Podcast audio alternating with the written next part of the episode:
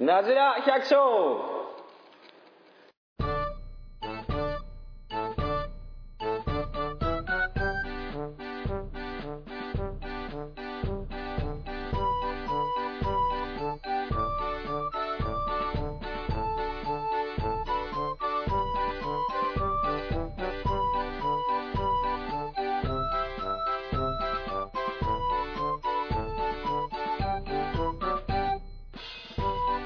イエーイ始まりましたなじら百姓です第13回です第13回この番組は新潟市の百姓2人が農業についてあんなことやこんなことを語り合うポッドキャストですお送りするのは大輔とサトシと吉 典で勝手に判断しろ誰だよそれみたいな番組へのお問い合わせはなじ100アットマーク Gmail.com najihyaku アットマーク gmail.com までお願いいたしますじゃあ今日も始まりましたよろしくお願いいたします、はいよろしくお願いしま今日は前回言った通りルレックス知恵の知恵の話をしますすそうですねなじらテーマねナジラあのじゃあなじらテーマがちょっと言い直します今日のナジラテーマはルレクチエのルレクチエイルエレイクチエのルレクチエですルレクチエですねですでなんかなんか一人変な声がそう変なやつが遊びに来てますけど今日ゲスゲストゲストというかなんか勝手ゲにストじゃないですよゲストじゃない吉典です吉野です吉野にちょっと分かんな まいあ今日は吉典ですねはい吉え典ー、もう君一人いるのは前来てくれた小山君ですイエがよろしくお願いしイます徳川八代将軍と同じ名前なんですけど読み方が吉典っていうんですねあそうなんだはどうあでもいい話ですねうん袖山君はまあルレクチャーは来てないんだけどまあ俺とよねサトシだけで話す話すのもあそうちょっと話すとなんか暗くなるんでいつもちょっと暗くなるって暗くならないです袖山君まあレクチャーを作ってない人から見た話とかもねいそうですなんかちょっと客観的に見てどうなのかっていうのをやっぱりルレクチェだけでね作ってる人が喋っててもなんかなんて言うんでしょうね偏りがちになると思うそう偏りがちというかまあ作ってない人の話もちょっと聞いてみたいっていうのもあったんで、ああまあ、ついでに読んでみま したついでにそれで今日はコーヒー飲みすぎないようにお願はいいします今日はじゃあ左右で言います左右で左右左右が一番美味しい変わんないまあそどうです最近の近況報告みたいな曽山君はどうどうなの最近は最近はですねやっぱ寒くなりましたねそう最近っていうかもう今日寒い今日なんでなんででしょう寒いね7度ぐらいでしょ今日もうな最高だよわかんないけどでも札幌の方雪降ってましたもんね、うんなんかもう3 0センチ積もってたわ一緒いやいやいやいやタイヤ交換しないとダメタイヤ交換しないとだなだタイヤタイヤ交換した人誰も 誰もいない誰もいないまだまだまだ大丈夫でしょまあしなくても実際大丈夫なんですうよん大丈夫よ高速乗れないだけですだいやいやうんまあねだあのあれでも 本本関東とかあっちの方行くとタイヤ交換できない人いないからねできない人はいないできない人ばっかりだからねああ自分でしないからねそうでしょうね俺もまあ俺は自分でするわ、俺も自分でする俺も自分でしままあ、みんな自分でする新潟新潟県民はみんな自分でするのかなす自分でするブラザーみたいな感じですねそれも仕事は忙しいよ今っすか今正直まあ落ち着いてまあ暇暇じゃない暇じゃない暇じゃなくて落ち着いてますね 暇あーなんですよね毎日何してんの毎日ですね最近はやっぱうーん伝票整理暇な人の暇な人の仕事 第いやー大事な仕事だよねやっぱり伝票整理毎日伝票制だやねっぱりあ一番嫌いな過去の処理と今度の未来への展望を今考えてるところそうですね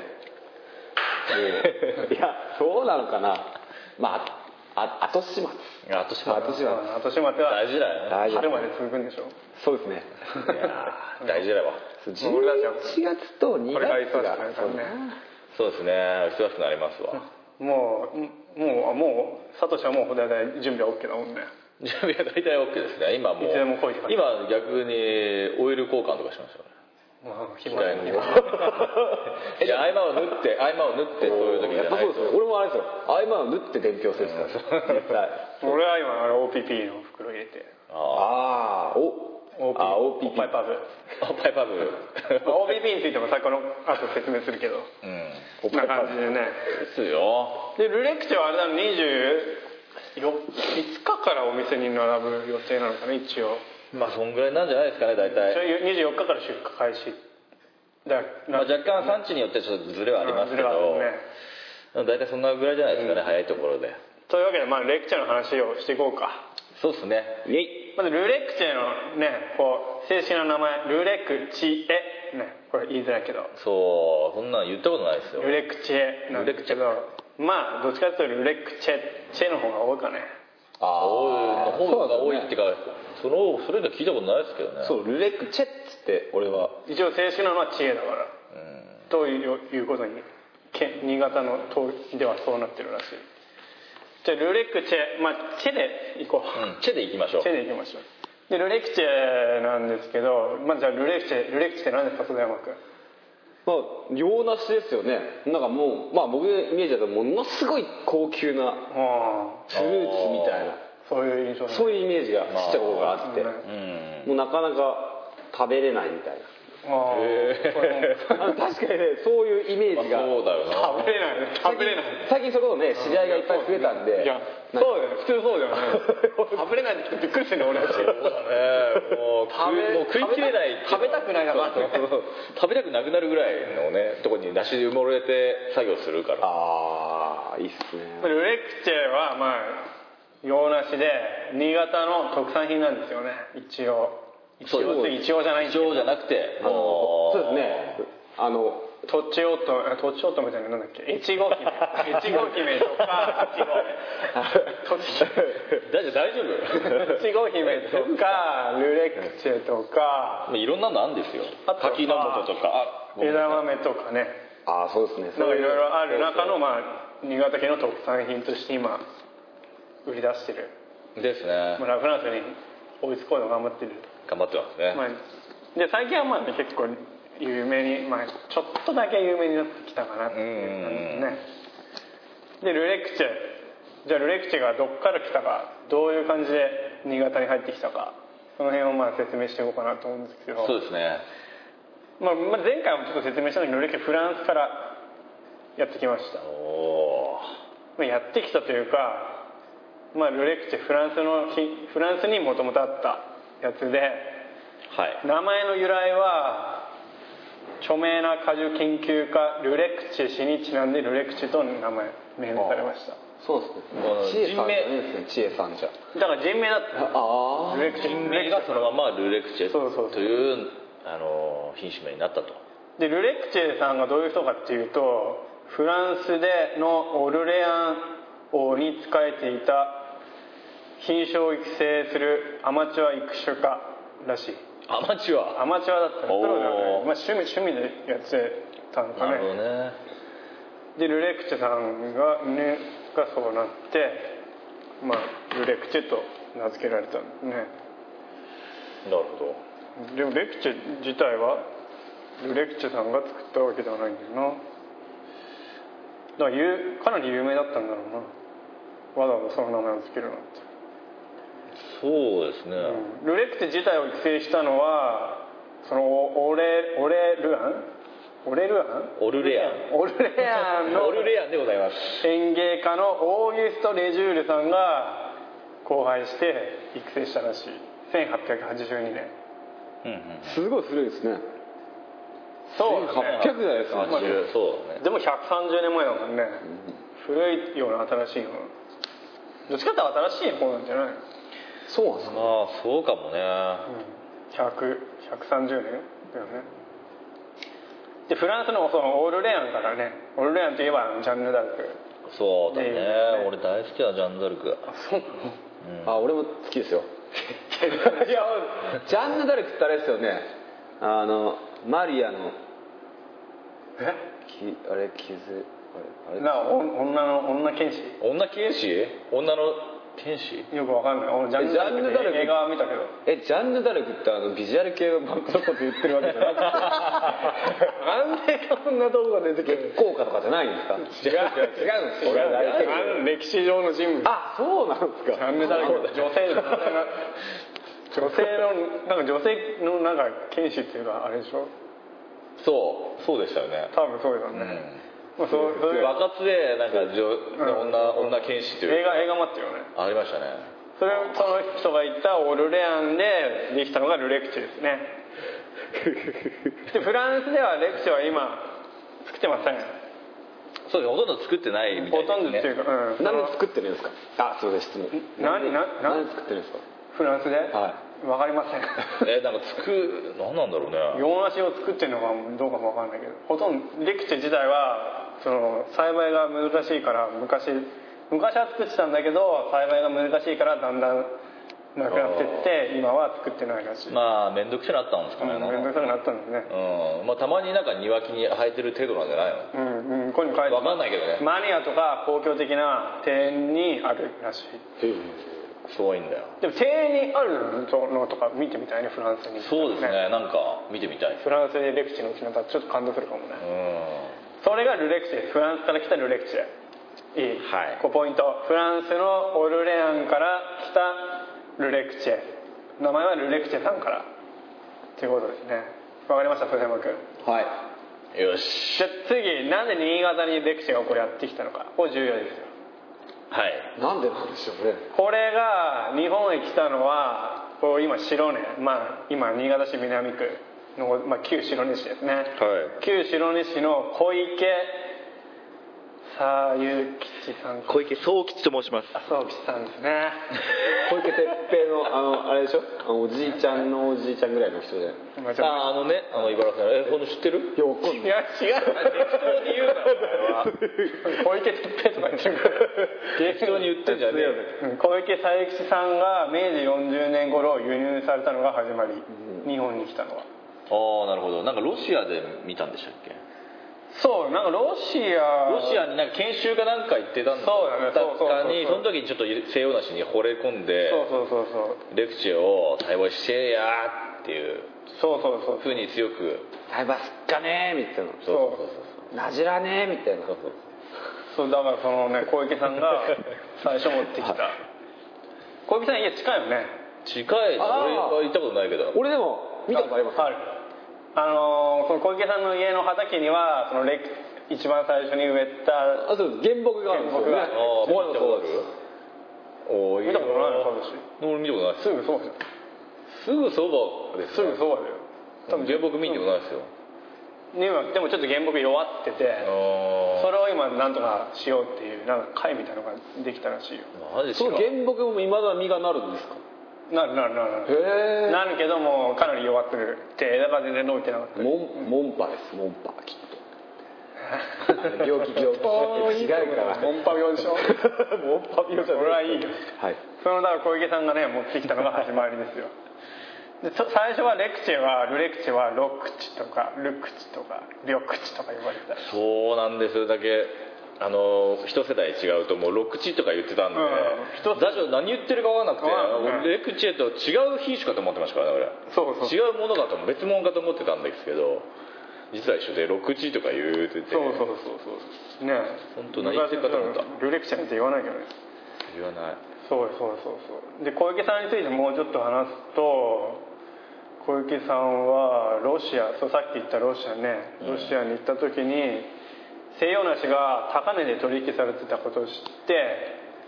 えー34種類ぐらいの西洋梨の内容を求めて栽培を始めたってだからレクチェだけじゃないんだよ栽培最初あなるほどね、うそんの中でちょっといいのを残したわけうん何種類か求めて栽培を始めたらしいねそれを庭ん畑に植えて定食してで品質の良さとかを比べて数品種の中にバートレットやラ・フランスあるいはレクチェなんかがあったらしいねなるほどそれが今ここ作られているとルレクチェ小池さんだ小池さんのおかげですねそうやって作られていってルレクチュえー、最初はね栽培方法が確立されてなくて全然実が取れなかったらしいあとあ腐ったりとかああーですよね今でも今でも難しいですもんね今でもねすごいしあのつ管理するのはね昔は本当難しかったらしいそれでなんかねいろいろ研究とか農家の間でも研究したり行政も研究したりして注目されたのは41年頃で新潟のブランドとして位置づけ位置づけられたのは昭和61年頃だからもうだいぶ最近昭和61年だと俺58年生まれですからねおおじゃあまそうまあそうね、まあ、俺だけが保育園とかねそんぐらいですね俺ら俺だったら小学校ぐらいかへあそんなもんなんだねうんだからまだまだまだまだひよっこな生まれたばかりなんだ歴史は古いぐらい3035年ぐらいか違ううん35じゃないな2526年か2 5 6年ですだいぶ新しいねそうだまだ新しいんだよそんな広ま広まるわけねえんだよすぐ俺んち建てたぐらいです ね2 5 6年前のなるほどねまあそろそろ広がってもいいと思うんだけどねでも有名ですよね全国的にそうじゃないですかいや有名じゃないんだってでも俺一回群馬の親戚のうちに持ってったらんすごい喜んでましたよ、いやそれラフランスと食べたか間違えたんじゃないのそうなんあまあラフランスは全国確かにただ呼び方が違うだけのなんかラフランスガムとかありますけどルレクチェガムってないですねらあるあるんですかあるんだな有名じゃないけどあるよ有名じゃないけどあるよあ のちゃんとあのブルボンとかからちょっと出でてこういうほらこういうタイプでガチャガチャベースガムじゃなくてベースガムじゃないですよね板板板板板ガムじゃな板くてガムだってえ板ガ板ガムムでだあるんですかルレクチェガム俺あのこのちっちゃいやつなんていうんですか何粒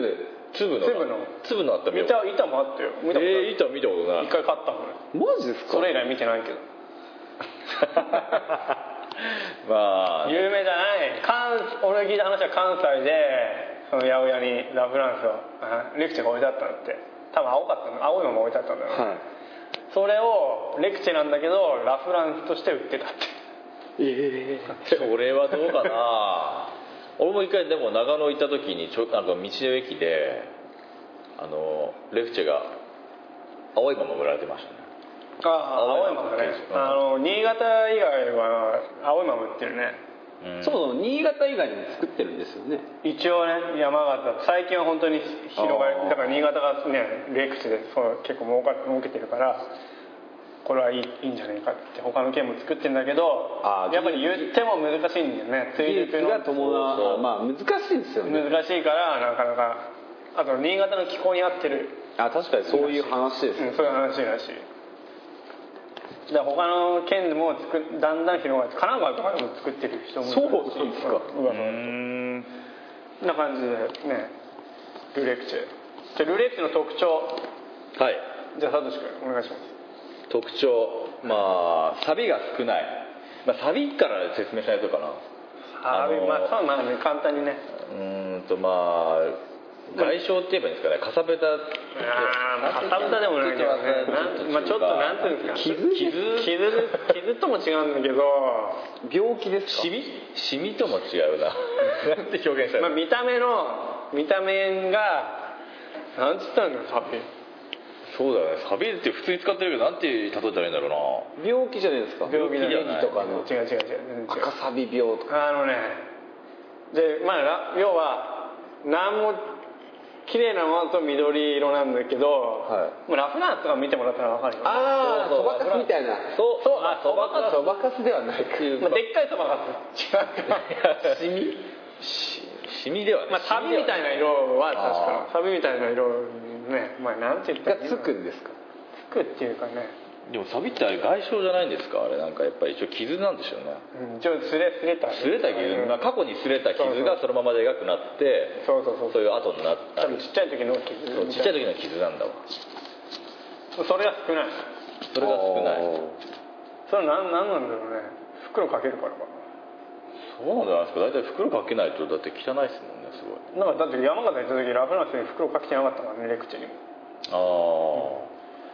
あ、多分そうなんだと思ううんだよね、ん、多分袋かけるからっていうのもあると思う、レクチェの特徴なのかどうかは分かんないけど、分かんないけどね、まあ、まあそれもあるのか分かんないけどとにかく綺麗うん綺麗見た目が綺麗、うん見た目が綺麗で綺麗な一輪のやっぱ黄色く綺麗な黄色になっていくってことだよね他の洋梨と比べてああそうですねブライトイエローなんて、まあ、苦手バナナみたいな感じですよねそうそうバナナよりもバナナみたいな感じなんです初めていいこと言ったねはい初めていいこと 初めていいこと言った確かそうなんですよねあのバナナの青いのが黄色くなるみたいな感じまなんあいいですよね例えだ ねそうそうああたいいね確かそうなんですよルレクチェってあ今日ね呼んでよかったねはい読んでよかったわ今日仕事した もう十分いいよもうそういうことそういうことそういうことだからバナナもね追熟要は熟されて黄色くなってくるそういうことなんですよねそうそうそういうことそういうことそういうこといいこと言った原原原理は一緒なんでしたっけなんか窒素ガスみたいな、エチレンガスあれあれ自分が出すんでしたっそけうそうガスはそれもまあ後で説明するけど、はいそうそうそういうことそういうことそれそれで、まあ、ブライトイエローなんつってねブライトイエロー苦手そうそうそう、だからまあね綺麗ですよって普通のイエローじゃねえよみたいな、ねよみたいなことで、ええまあ黄色くなると食べ頃とそう他他の特徴は他に特徴匂いすごい香りあ香りは間違いないね香りが強い芳醇おそうそう そうよく覚えてんね芳醇そう芳だ醇な香りがする他の洋梨と比べると匂いが断トツだよね すごいいいですよねうんあのーもうちょい12月ぐらいにそのレクチェ農家のね作業場なんかに行くとすごいプンププンンプンしてる匂いでも俺たちは分かんないもう鼻がバカになってるバカになってる分かんないそのぐらいや本当作ってない人がそこ入るとすごいですよねまあいい香りなんだよねすごいいい香りで本当にすごいいい香りあとは何なんかありましたっけあとまああとはそうだね生理障害が出やすいああ生育段階の特徴ですね生育段階もそうだし追熟段階でも、ああ、まあ、ちょっと油断するとね他のやつがちょっと他の洋梨がちょっとどんぐらいなのかわかんないっていうのもある多分でもそんなに出ないんじゃないかねう追ん熟期間が長いっていうのもあるっていうかまあ多少他の品種より長いんでしたっけ長追熟いだっがて他のは1週間2週間だけどこれは40日でしょ1ヶ月あ他はってそんなに短いんですうか、んまあ温多分ね取れる時期にもよるんじゃないあー温度が高いんですよまあそう積算温度積算温度で動くからねだからあっという間なんだと思うけどねうんあとあれ食感がちょっとあまあ洋梨の食感っていうのはね洋梨の食感みんなそうじゃないですうんか、すごい滑らかですメルティング質なんて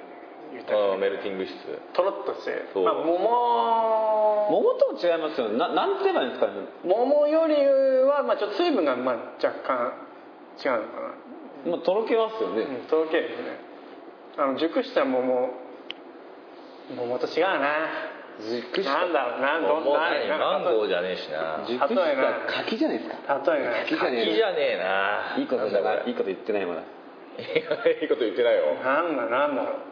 うなんなんですかねこれ上の歯茎だけで食べれるみたいな今ちょっと試食してます上の歯茎だけで食べれるなまあちょっとまあとにかくとろける食感ですよ緻密でとろける食感そうそ美味しいですよ収穫はいつぐらいにう10月の末ぐらいまずはね、うんその後追熟っつってまあまあ1ヶ月下をに置いて熟させるのが1ヶ月ぐらいなんでまあ大体12月、そうですねまあ、お歳暮としねシーズンにちょうどねちょうどクリスマスお歳暮そうですねだからその贈答用っていうイメージしかないんですごい高いような高級フルーツまあそうだね、まあ、一応贈答用としてまあねそ多うでいすよねボンボンボンボンボンなんかねあるようなイメージないんでまあ、他の多分県内だとスーパー行けば1個売りとかさあまあちょっとねあー B 級品のやが安くまあ安くても300円とかも結構するけどねとかで売ってんだけど多分県外だとそんなんで売ってないよなすごいですよねあの4キロ箱してでっかいので、んあれでもう本当に1万近く1万円ぐらいみたいな感じでええー、みたいな県外の、ま本当だあ、高級伊勢丹とかねすごいですよねああいう感じのデパートが行くと売ってるけどまあ1万超えだねすごいですよね半端ないね多分普通にスーパー行っても売ってないね県外でああ売ってないのかそれはやっぱ県内だけだななんであんまり食べたことがある人は多分少ないよねそうですね贈り少物とないしてもらうぐらいでそうですねたまにお客さんで「なんでこんな美味しいの早く教えてくれなかったの?」って逆ギレされますからね 本当にだから俺俺もね俺もこっち来て友達とかにあ最初はやっぱ食べたことないから最初はね1年に23人ずつあ34人ずつかな俺の友達にこうただでしてあああそしたら美味しいっていう送ったことないからやつはみんなあげてって美味しかったですっつって注文してくれるようになったうーんまずいっていう人はいないただこのこのとろけるかか食感があんま好きくないってそう人そうまはあそういうね好きうんがありますそうでしたあのちっちゃい頃は俺もちっちゃい頃だね苦手でしたすごいあの梨っていうのはあのシャキシャキしてるイメージがすごいあってそうそうそうこそうれ洋梨を初めて食った時になんかんこれ何なんだろうみたいな思ってたんですけど大人になるとうまいんですよねねこのねなんでもう表現できないですよね子供の頃はそうでもないよ俺そのう場子合供の時ってそう本当にね俺ほらばあちゃんとかがなんか硬い出汁を煮てあ似てたんだわわかりますわかり煮てなんか砂糖とかなんますわかります煮た原なんか煮た梨の切った形したのをそのまま食ってたわけよわかりますそれをの俺も食ったことあってそれの食感に似ててぐにゃっとしてあああーそのイメージがあったんだけど全然まあそれと違うじゃああれなんだよ、まあ、俺は大人になってから食ったことしことしかないから分かんないけ多ど分子供はどっちかって言ったら子供子供はきっと苦手かもしれないかもしれない、はええそういうもんじゃあそう大です人ねの大人のフルーツみたいな感じだと思う大人のフルーツだねそうですよ言ねわれてみるとなるほどねそういう感じなんだねまあ、子供でも中には好きな人いるかもわからんけどそうです好ねきな子いるかもしんないけど、まあ、俺もそうだったんだよな 俺もそうでしたそういえばあみんなそうなんだ、ね、ちっちゃい時出されてもそんなになんか突き込んでな梨やっぱシャキシャキしてるみたいなそうそうそうイメージがそれがもう梨だっていうイメージだなるほどねそういうそういう特徴もあるのかもしれないとそうですねなるほどね特徴はそんなもんか糖度糖度はまあ15度16度ぐらいねそうですねなんか15度16度って、まあ、他のた果物に例えるとどんな感じになるんですかえどんな梨だったら13度あ普通の私だと13まあ13だなス10イカとかだと何ですかスイカあわかんないスイカスイカちょっといろいろ調べてみようかウィキスイペカディアで10ん10何度あんじゃないのあれ糖度ね糖度スイカちょっとちょっとつなげててスイカだったらほらなんかみんな食ったことあるからそうだねそのそ甘れみに対してどうなのかなというスイカ何度ぐらいだと思うスイカ123度じゃないですかスイカはあ1 2 3度ですおお、まあ、それより甘いってことになる俺元スーパーの製菓部部門にいたんでそうなんですかそうそう何でもしたことあるんです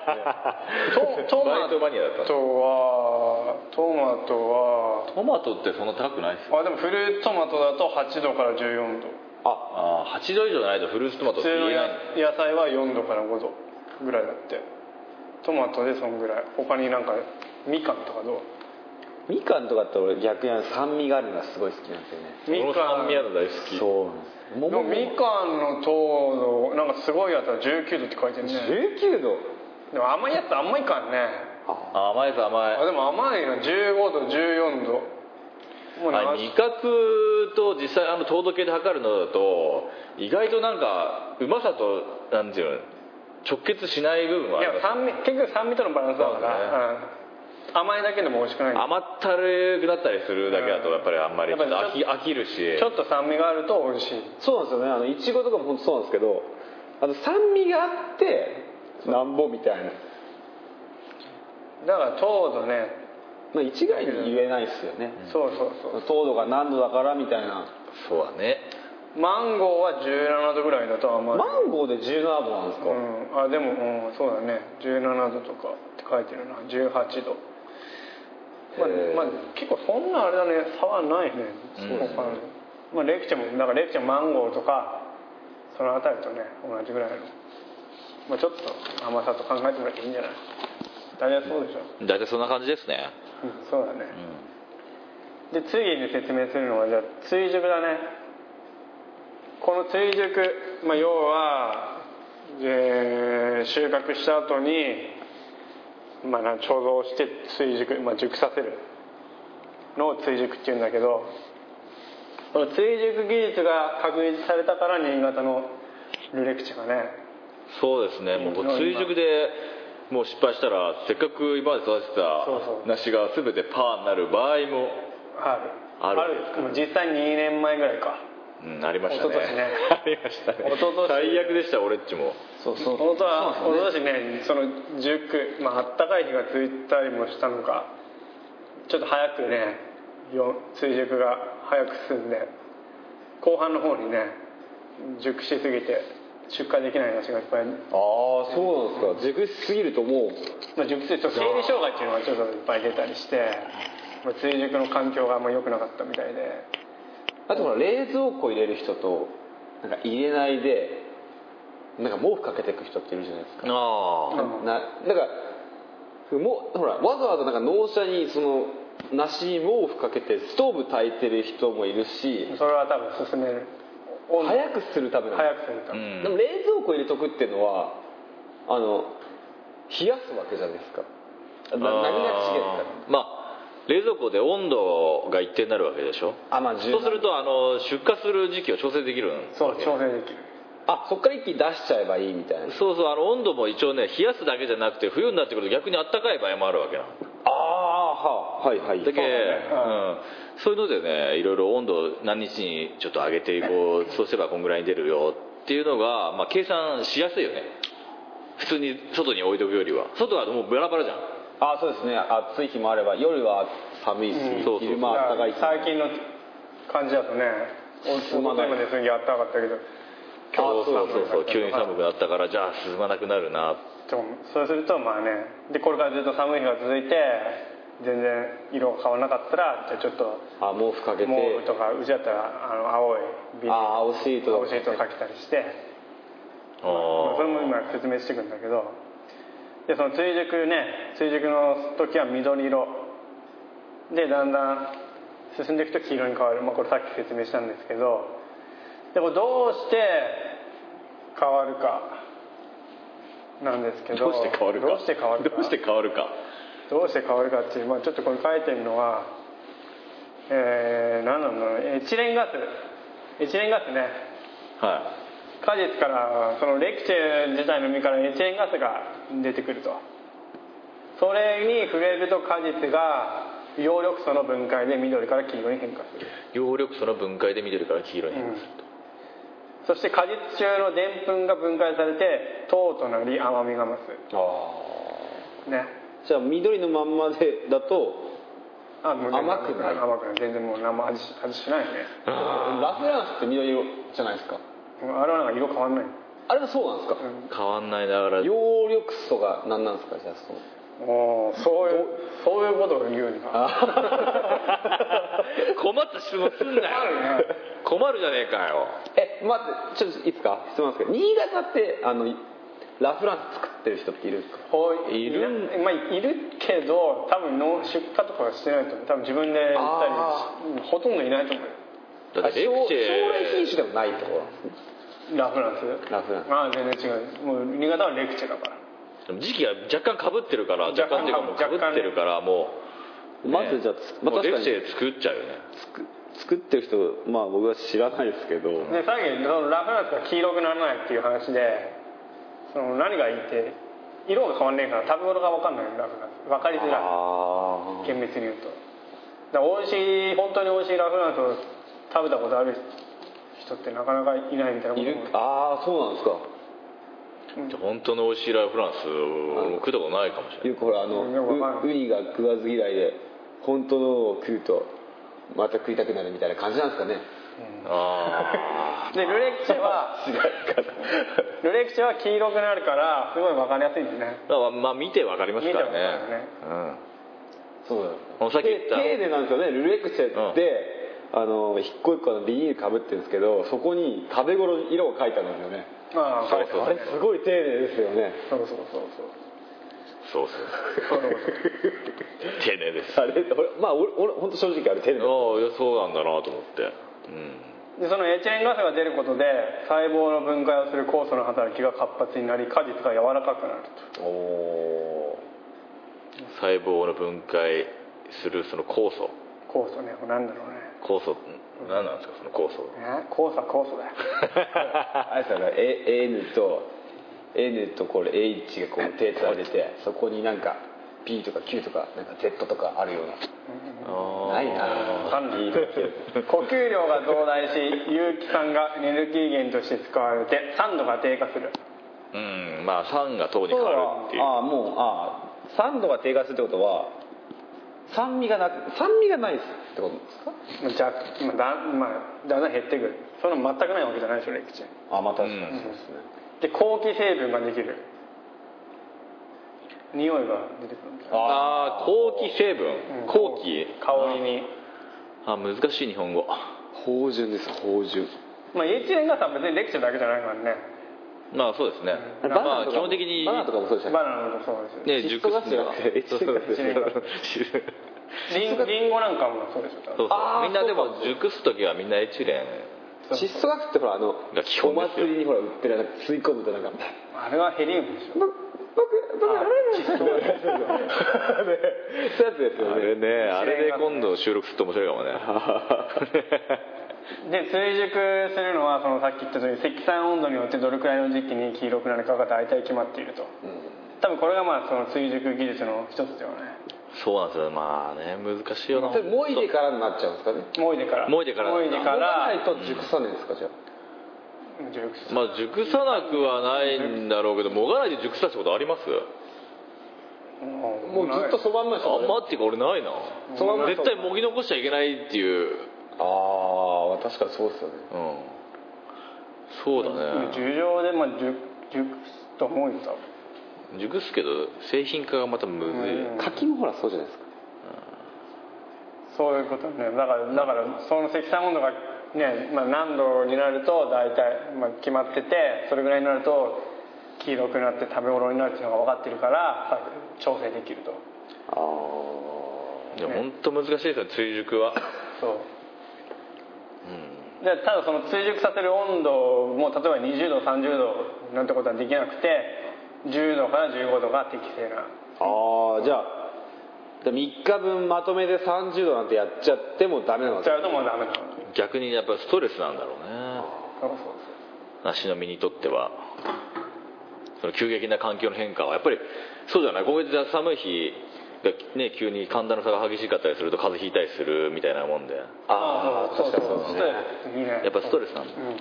でエチレンガス自体も追熟促進効果があるので密閉された場所にコンテナが多数あると追熟が早まるとですね大体コンテナの下の方とか中の方が大体読み読んできませんそうそうそうそうそうそうそうだから追熟を遅延させたい時は換気してそのエチレンガスをああ確か俺も聞いたことありますそうそうあそうそういうことの開ける昼間なんか開けたりしてそうそうそう確かそうやってましたねそうだそうからお読む読むスピードがまた温度だけじゃないっていうのがまた難しいところなんだよ俺がまた難しいっすでねまたでもう一つあるのが炭酸ガスに弱い要はその梨自体も呼吸してガスを出すわけじゃんそのガスによって内部カッペンなどの障害まあこれが生理障害っていうんだけどあー光 w i f i みたいなこう飛んそう飛んだからでるエチレンガスとまあそのね違う炭酸ガスだしねうんで炭酸ガスはそのなんか障害をそれによっですてお父ちゃんちょっとねやられたのやられましたねかなりあの光 w i f i みたいなほらフレッツ光とか何何言ってるかちょ飛っんと分でるとか言って最近 CM やって るああー飛んでる飛んでるとかいういやがいっぱい飛びすぎてるみたいな感じなんです よねわけわかんちなょいわけわかんないちょっと理解できませ 言いたかっただけんでたまにいいこと言うけどちょっとなので追熟しは適度な換気が必要うんあそうだからなんだろうねでも下の方になんか石灰しそうしそてまうすだからあそうなんですかそうそうそれがガスをまあ吸い込むっていうかあさ石灰を下の方に敷いとくとそうガス吸収しちゃうそうそうそうそうそうそうじゃないいやだから石灰ですよねね石ええあ石灰石灰石石灰灰です石灰ね石灰そうそのねそれ吸収しちゃうんですか吸収しちゃうだからうちもやってるあそうなんですかあえて巻くんですかマックス巻くって置いとけばそうコンテナの中に石灰入れてその上に積んでるでガガスは重いから下の方に溜まってくるああそうですよね、で空気は上だから下の方に溜まってってあと換気したりああそれがあまあ水が、で去年はそれやってるらもうほとんど何も出なかったあ出なかった出なかったそれでもあれってなんかいろいろあるんですよねなんかあのなんだっけそのや身が柔らかくなる年ままあ、やらない方がいいとかやった方がいいいやとかがその生理障害が出やすいっていうあまあね、うんまあでもや多分やった方がもっと出ないと思うそなんのですよ生理障害石なしってやつですか違うそれともまた違なんかうんですかねまあ、腐ってるわけじゃないんだけどなんかちょっと透明な水心状っていうのああそんだなからぐちゃっとしちゃうのもそうぐちゃっとしちゃうう中がちょっと透き通ってきて進みすぎてるわけじゃなくて進みすぎるとも出てくる、まあ、それは結局炭酸ガス障害みたいな多分ねなんかこうどんどん溜まってくるんじゃないのガスそうあなんるです日窒息死窒息死窒息死みたいなもんですねまあそういうね追熟にねいろいろ技術があるとそうですねでもう一つ特徴が透明な袋だよね OPP ここに出てきました OPP そう OPP 収穫をして、まあ、大きさ別に選別した後にする仕事がその OPP っていう透明な袋に、まあ、陸地を入れる作業これ特別な袋なんですか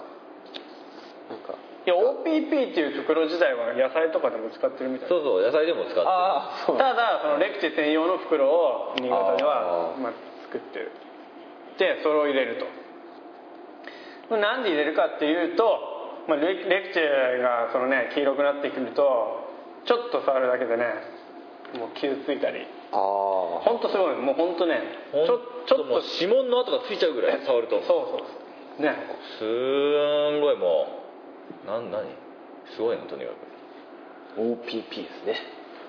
そうそうだからその袋のなしで出荷しちゃ出荷してスーパーに並ぶところにはもう真っ黒血気になったりしてるああもう触っちゃうから擦れちゃう触っみたいちゃう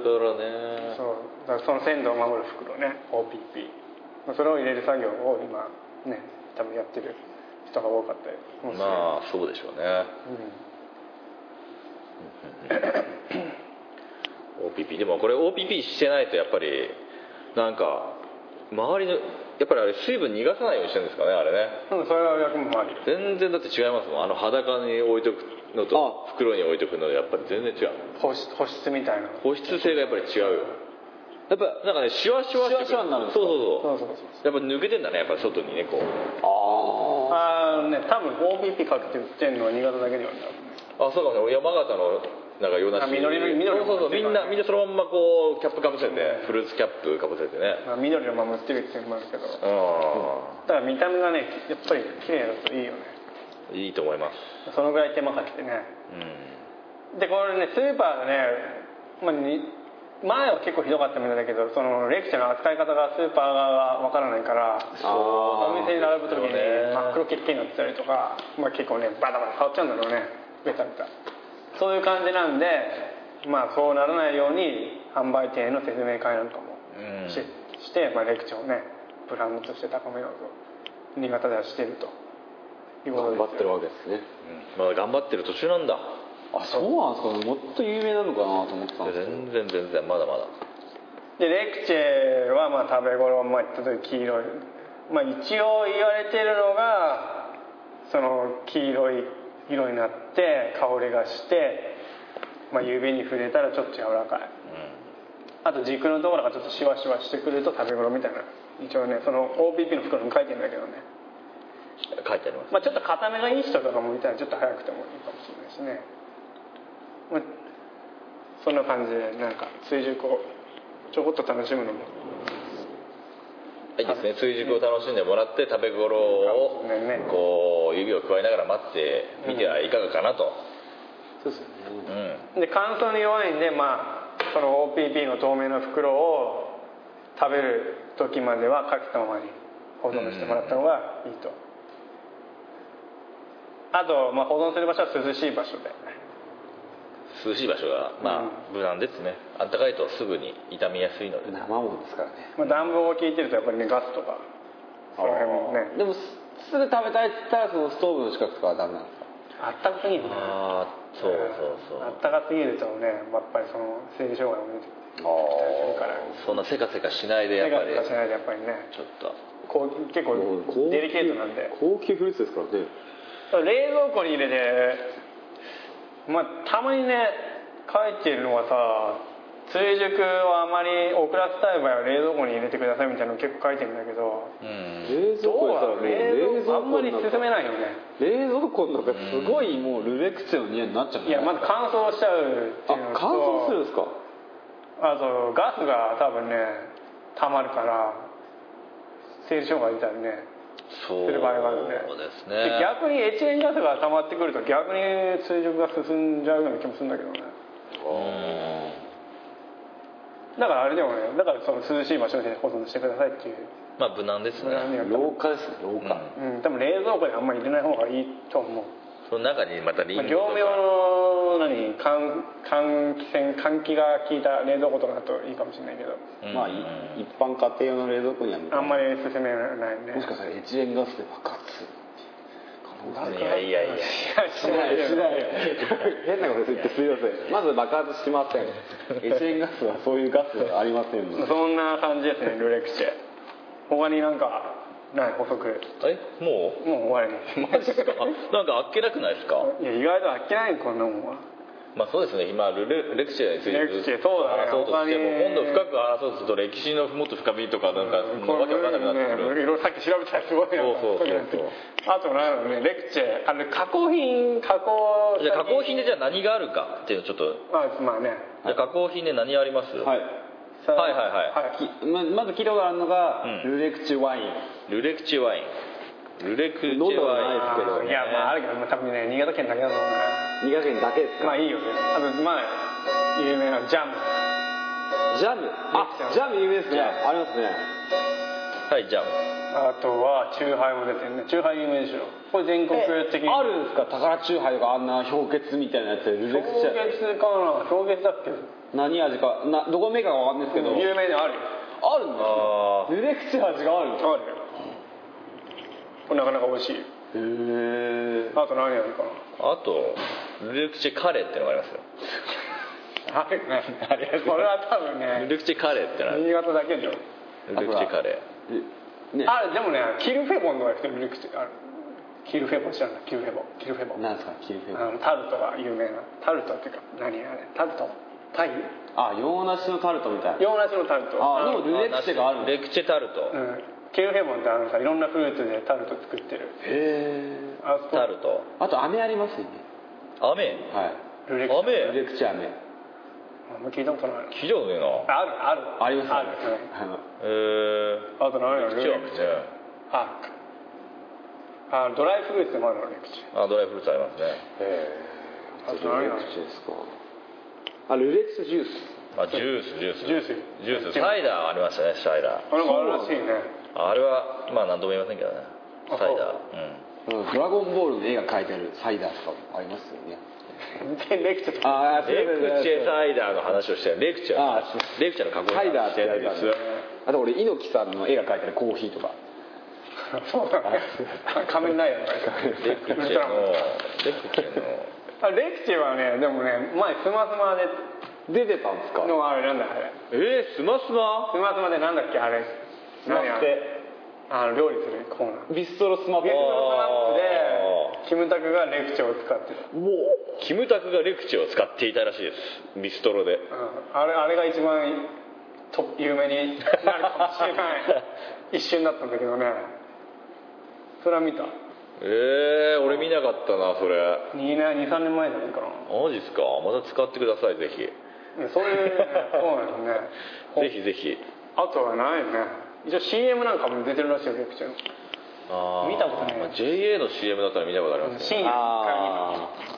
らあうんレクチェのあルレクチェッコとかほらね一個に合わせて俺作りましょう見よたあーレクチェっ子ねまあほら俺らのみんな嫁集めればそれっぽく なる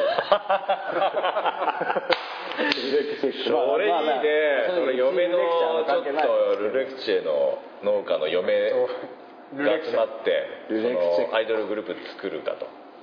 ルレクチェの何コスプレみたいなぬ何かぶり物するのやばいねそれルレクチェッコ加工品はそんなもんあとまだ結構でもまパあガまあガムもねあったしねガムねッガムねガムでしょゼリーもあるでしょゼリーあるただこれがね県外で売ってるかどうかなんだよねそこなんだよねこれどうあキットカットうんあキットカットこれキットカットはね新潟限定なんだ、うんあるんですかあるんだ空港とか行くと売ってるえキットカットのレクチャー、レクチャーたちがあるんですかで今ご当地キットカットも結構あるんだようん、それのレクチャーがある長野にね唐辛子キットカットが売ってるどういうことなんですかねそれこそ山形来てラ・フランスのラフランスハイチュウとかもあるしねあーラフランスハイチュウ まああそこまでね量がいっぱいあればね、まあ、そんぐらいかねレクチャでもレクチャーってすごいあまあいやそんな量ないかーないよ全然ないよ、あ確かにみんなそんな作ってないですもんね、うん、だからこれからどうすればいいかっていうのはどうやったら有名になるかって話なのさかといって全部のレクチャーにだって梨ってすごい時間かかるわけじゃないですか、うん植えてから梨はグツグツ20年ですよね桃栗3年かき8年梨20 20年年無理無理無理だそんな20年も経たないって梨はグツグツ20年っつってグツグツはいまあだから桃栗3年かき8年っつって梨はグツグツ20年って20年っておい何そ れそこまで長い話聞いたことねえぞそうなんですかここまで来ました50年っつってこれからまだまだ100万年50年したら切るよそっかで僕があのじいちゃんばあちゃんの50金婚式ですかあー送った言葉だってあなるほどねそれこそ20年そう桃栗3年柿8年梨はぐつぐつ20年ここまで来ました50年がほら、まあ、金婚式それは定番なんだそういや俺が作っそうでたしでょこれからまだまだ100万年作作ったんでしょ、作ってこう渡したの、うん、だからそんなことだから他の人に言わないよねえ作りっぱ言わねえ言わねいやでもねその梨までは俺ラジオで聞いたんですよラジオラジオで大倉さんがやってたんだったかなえ20年で20年でだからまあまあほらあいいだからいい意味が取れるってこと普通に取れるようになるっていう意味なんじゃないですかね実がなるはず初取りが20年ってのはないよねわじゃなくてまあもうもうそういうな20年経つと一発の木になって普通に収穫できるっていうわけじゃないですからね梨ってあまあうんまあほら取れるとすれば2年目3年目ぐらいか3ら年だねちょっとずつ取れるんですよねそんなでもかもうちょい10年15年ぐらいでいいと思うけど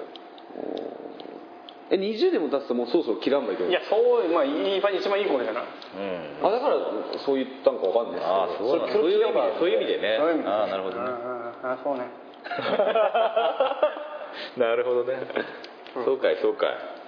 だからねねだからどうすればレクチャーが有名になるかそうですっていねうのどうなのその山君いやだからもういやでもまあ俺的にだからすごい有名だと思ってたんで俺も有名じゃないで有名じゃないって聞いた時にちょっとなんかあれってちょっと思っちゃったんですよねまあここら辺ほらまだ産地だから結構有名だけどさちょっとほらあやっぱのーなんていうの中越地区というかもうちょっと山の方行行くくとと全然もう新潟は新潟でだからレクチャーご当地アイドルで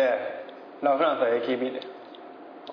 そのぐらいの差はあるまあそんぐらい差はあるあそんぐらいなんですかあるそんぐらい差はあるわ本当全然ラフランスすごいもんあそっかまあ、だんだんと知られてるようになってるみたいだけどね、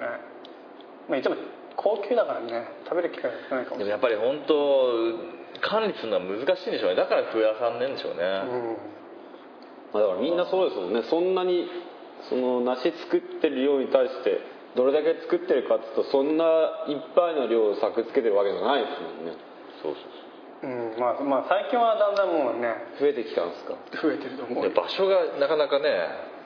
確保できないとあ確かにストックしとく場所がいるからねそうそうそれが一番それがね一番ネックなんだ成熟の時のねそうそうそう皆ださんから増やせないすごい想像する場所がないってこちとょうどしながら今度作業もしていかなきゃいけないからどんどんだからどんどんいや今でさえうちもねもうわけわかんない救急 救急すごいですもんね 時期になると救急だからね動く場所がないぐらい救急になるからねまあそれもあるかもなうんそうそうだからそういうの兼ね合いもあってやっぱり増やさんねんだろうねあとまあ作業効率考えるとまあ和梨の和瀬からやっていかないとって感じにもなるんでまあ奥手ばっかやってるわけにいかないっていうのもあるんですかねまあねいいい一つの品種に絞るとなかなか大変だよだけどすごい手間かかってますもんね見てるとまあどまあそうだね、まあ、今それこそね選別して OPP 袋入れてそうそう全然手それまた間が見るん違でうしねたそれまた見るんでしたそれまた見る分けてか発ら骨発骨明するときに最終的に確もう認一し回て見て白骨病そうそうあでいいか悪いかってそまうそうた選別してるそうそうそう機械選別できないですもんねできないね無理だね人が一個一個ちゃんと丁寧にこうもう下から舐めますよね見てやらないとうんどこで何が起きてるかわかんないからそねうそうもうこのちっちゃいもんね本当豆豆粒よりもちっちゃいぐらいの、ね、そういうのを見逃さないようにこう見てそうそうそういう豆粒みたいなちっちゃいなんか点みたいなのから一気にバッと広がるああ病気疲とかれががそうそうそうあたまに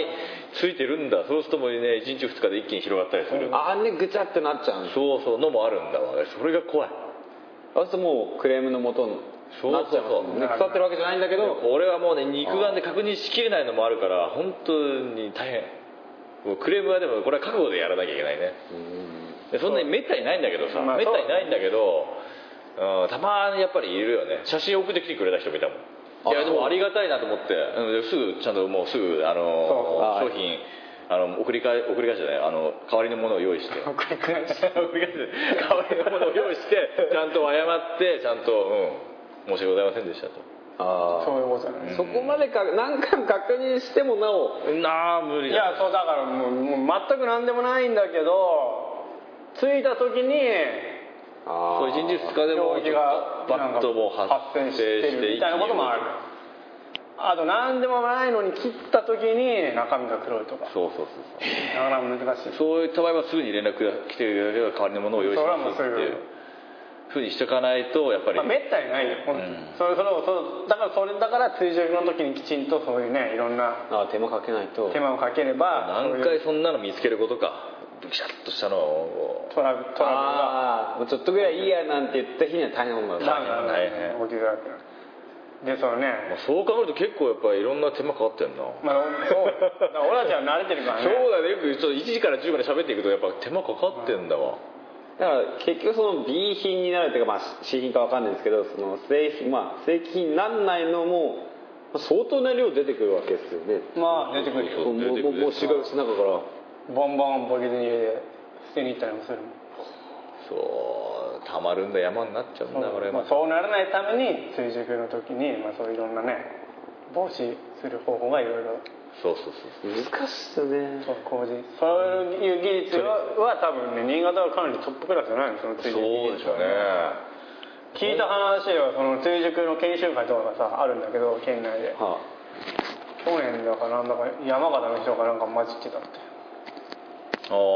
らあなぜそれを受付で止めねえのかっていうああねそういうーあだから新潟どうやってんのかなって言って研修に来たわけですねまわあざなわんだろうねどっから情報を得たのかわかんないけどねんそういう話もあるらしいだからそういう技術のね流出を防がないとね、あねまあ、そういう話ですそういうまあルレクチェが12月から、ですね12月からまあ、県内の人はスーパーで買えるんだけど県外の人を買うとしたらまあ今ねインターネットあるからねうんインターネットありちょっますとねルレクチェ、まあ、ルレクチェで、まあ、チェで検索すれば出てくるねそう俺だってルレクチ知恵で検索するとルレクチェじゃありませんかってなるんですよそうそうねだからどれだけルレクチェで検索してることか本当は知恵なんだけざどルレクチェシまで入れるとね手は入れられんだけ入れないど俺食ったんですよねもうそうだから まあ今はまあネットでちょっと調べるとね、まあ、個人的な農家のホームページもあるしそうあでまあそのねでも確かにそうやってまあスーパーで買うのもいいんですけど食べ比べね1年後ってでもいいんですけど食べ比べもするのも一ついろんな手か農家のところも食べたりもできるしなんで、まあ、できれば新潟のレクチェが一番まあ12月だと多分県外のレクチェってあんまないかすねないあもっと早いわけですみんな緑のままの出荷してる からで自分たちで黄色くなるまで待ってるんですかそれとも緑もまま食ってるんですかあね緑のまま食えない食えないいやだからお客さん任せでしょうんがああああいい頃にだからその手間を新潟ではね農家の人がねちゃんとやってるってことで食べ頃に出せるようにしてるのが新潟県あそうじゃないとこはその緑のまんまだから緑のまま出せれば合に簡単ね痛みもしないしねあでな詰めるのに普通のも梨とな普通の梨とっていうかもいでみいいなって箱に詰めて出荷みたいなそうそうそれだって一番いいだって硬いかいあ身が硬いから全然痛みもしないし痛まないうでんそうらしいよ本当だかにらすごい楽だと思うよ緑のまま出すのはそうなんですかあ食べ頃で出してないみたいへ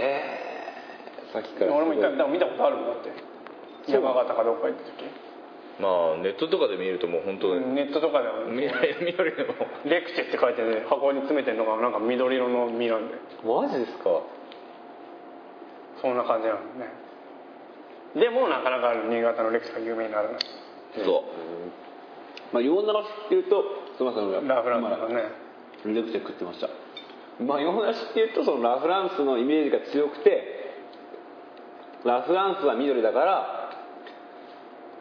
まあ、一般にそのネットでも何でも買う人が緑な洋梨は緑な緑ってもんだと思って、あーかもしれないうんかもしれないそのイメージで買うからうん新潟なんで黄色いんだぐらいの勢いなあんそれもあるかもねうんうそれもあるかもね洋梨って緑なんだって思うんかもしれないうんなあるもうそれこそ緑のレクチェ見てラフランスって言われるぐらいだもんね、うん、まあ形的に黄色いレクチャー洋梨ですもんねまあ、これからこれからって人はねいつまでも有名にならないからねそうそうそうかなりまあこ農家レベルでももう頑張ってると思うけどね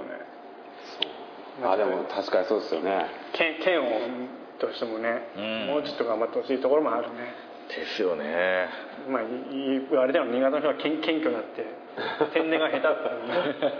ってんだけよく言われますけどねどまあそのね、まあ、ナジラ百姓でもこうやって歴史の話して、ですまあ、ちょっとは調べるちょっとはねちょ一っと人で一も人二人ぐらいもはう0.5人してでももらえたかなという感じでまあここまでこの辺でそうですレねクチャーどうまあ、ざっとざっとじゃあどういうことどういうことになりますかねレクチェってざっと どういうことにな るざまっあとお美味しくてまあ何い